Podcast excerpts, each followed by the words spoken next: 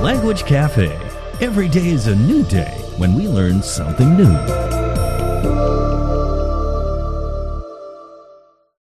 Welcome to Language Cafe, where learning is fun and fun is learning. I'm Lincoln. I am Manling. Now, Manding, the word that we're looking at today, the phrase, is uh, one that you will use very often, in my opinion. Gentleman. Gender. Okay. The, the phrase that we're looking at today is rule of thumb. 大拇指. So, yeah, your thumb. Yeah. So basically, Rule. yeah. So R U L E R U L E rule like a of l- thumb. like a law, law. like a law of Okay. the. But you say rule of thumb. Yeah. Law of thumb would sound very strange. that, that's um, that's Chinglish. Yeah, so basically, if um, let's say, for example, you are, uh, you know, you, you find that you are with someone who is often late. Mm. Mm-hmm. Okay, you know, you you know this person very well, and you know that you know they don't, they're not very punctual. They they never. Yeah, they, they often show up late to Yeah. Mm. things. Now, if you, in experience, you can say to yourself, you know, hmm, rule of thumb, they're at least thirty minutes late. So I'm going there So- 30 minutes later. Yeah, so To meet yeah, them. th- so then you'll say, okay, cool. We're supposed to meet at seven thirty, but uh, in your mind, you actually know we're meeting at eight. 8 is okay. Eight is fine. Yeah, I Okay. can still do something. yeah. So rule of thumb, they're about thirty minutes late. I'll show up at eight, and then we'll all be. What fine. about once in a while they decided to be punctual? then? It's punishment for the fact that they were late all those times. Oh, so yeah. that's exactly what that is. okay, it's Alright. not Uh-huh. our fault. It's not our fault. So rule of thumb is kind of like um, like a, a kind of broadly speaking, like you know, a rough estimate. Mm-hmm. Oh, oh, oh. and um, it's it's basically It's not scientific. it's not scientific. It's not by the book. yeah, yeah, and like it's based in some sort of past Experiences. Mm. experience, but it's not necessarily Accurate. accurate. It's you know, it's so. For example, there's things that you can't use the rule of thumb for.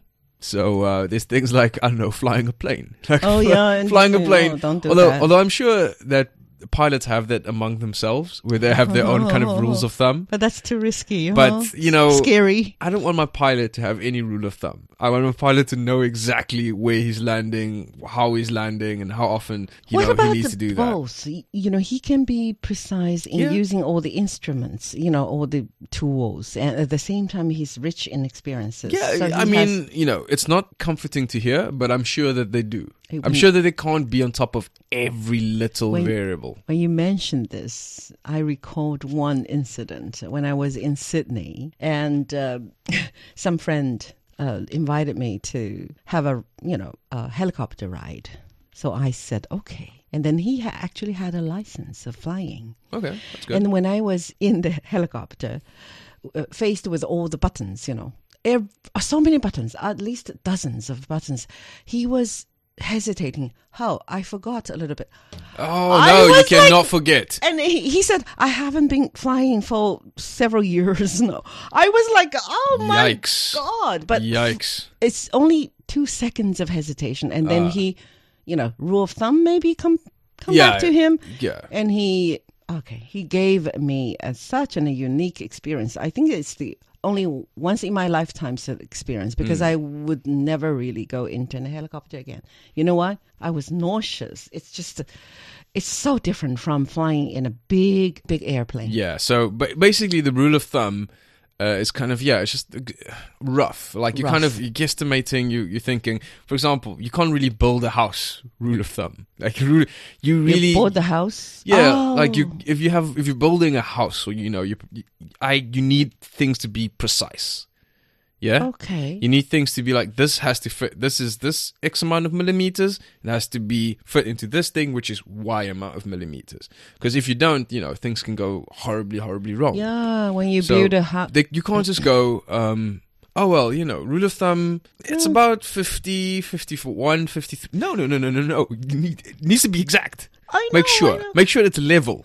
Definitely. So- That's why you know there are buildings who caved in, right? Of course. After after years of usage, or, Yeah. or, or roads in China, sometimes they they were built in a haste, Yeah. and then maybe it's because of the rule of thumb. Maybe it is. Maybe it is. Oh, no. But um, yeah, so rule of thumb uh, example could be rule of thumb. It's kind of better to save big purchases for the end of the month when you that because that stops you from Don't spend up all your money. yeah. So if you have big purchases coming, Try and Wait. save try and save them for the end of the month so that you know you don't overspend. Very good. So that's a nice rule of thumb for you in terms of budgeting. Keep within the budget. Mm, So- and uh, so basically, uh, th- we've talked about the meaning, but the origin of the rule of thumb is quite interesting. It's quite um, you know quite contested in many ways. Uh, it has been said to derive from the belief that English law uh, allowed a man to beat his wife Huh? with a stick uh, so long as it was no thicker than the width of his thumb. now, the thing This is, is this has been this interesting. is an interesting kind of folk Oh. myth, and it's been people have said it's erroneous. Yeah, it's wrong. So yeah, it's not actually true. Right. So as as such, we don't know But it's where it comes from. interesting. Hmm. But it's interesting. It's interesting.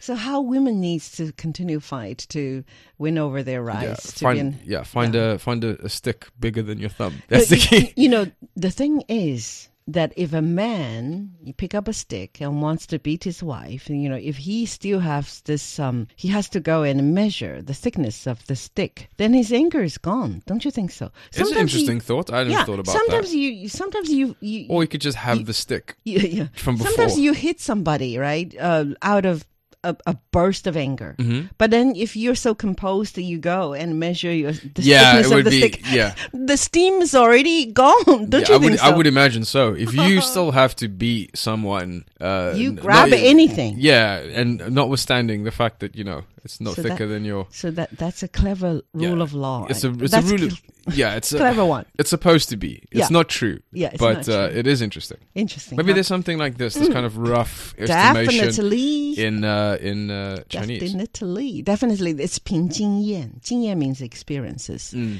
and 凭 means according to, according to experiences. Okay. okay, past experiences, or according to the old practices, 老规矩. You know, because you know everybody's doing that, so we just follow Oh, that sort of. I've always, um, especially in China, heard of the kind of uh, idea of like good enough, um, 差不多.差不多.对，对，对，对，对。 Yeah, so kind of like rule of thumb. Very good. Like it's just kind of like well, 差不多就是这样。 Yeah, 差不多，嗯，嗯，差不多，差不多。And this is not being accurate. Very Yeah. good. 差不多 is better maybe than Maybe. 平均円. Yeah.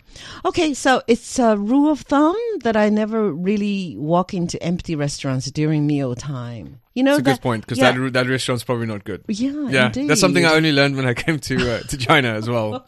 But it's something that I've taken to heart. Some restaurants are good be, by the mouth of uh, what Word of mouth, word, of, mouth. yeah. Yes, indeed. So, 凭经验呢，我一般到一个陌生的地方，it's a strange place because if a place you know or Yeah. very familiar, you don't need care, the yeah. rule of thumb, right? You Indeed, know which indeed. one is good or which one is not. 凭经验，我在一个陌生的地方，一般不进在吃饭的时候不进那些空着的馆子，no good。 No good. Second is as rule of thumb, she gave a handsome tip for the waitress who served everybody to the heart's content. Yeah. By the way, that I have to tell you that it's a not tip society here in no, China. Not at all. Did you save? Do you save a lot of money because of no tipping needed? No, I don't save any money because of no tipping. I think that um, the tax is i- hidden. yeah, it's It's it's, the in there. hidden It's one. in, it's in there somewhere. It's in the. You It's know, in there somewhere. yeah, it's in the bill, right? So yeah, so it would be like a nice rule of thumb to give a handsome tip to the waiter, so that know. next time if you come back, you know Yeah. the service is very good. Because we all travel to outside of China nowadays, Chinese people, especially in America. I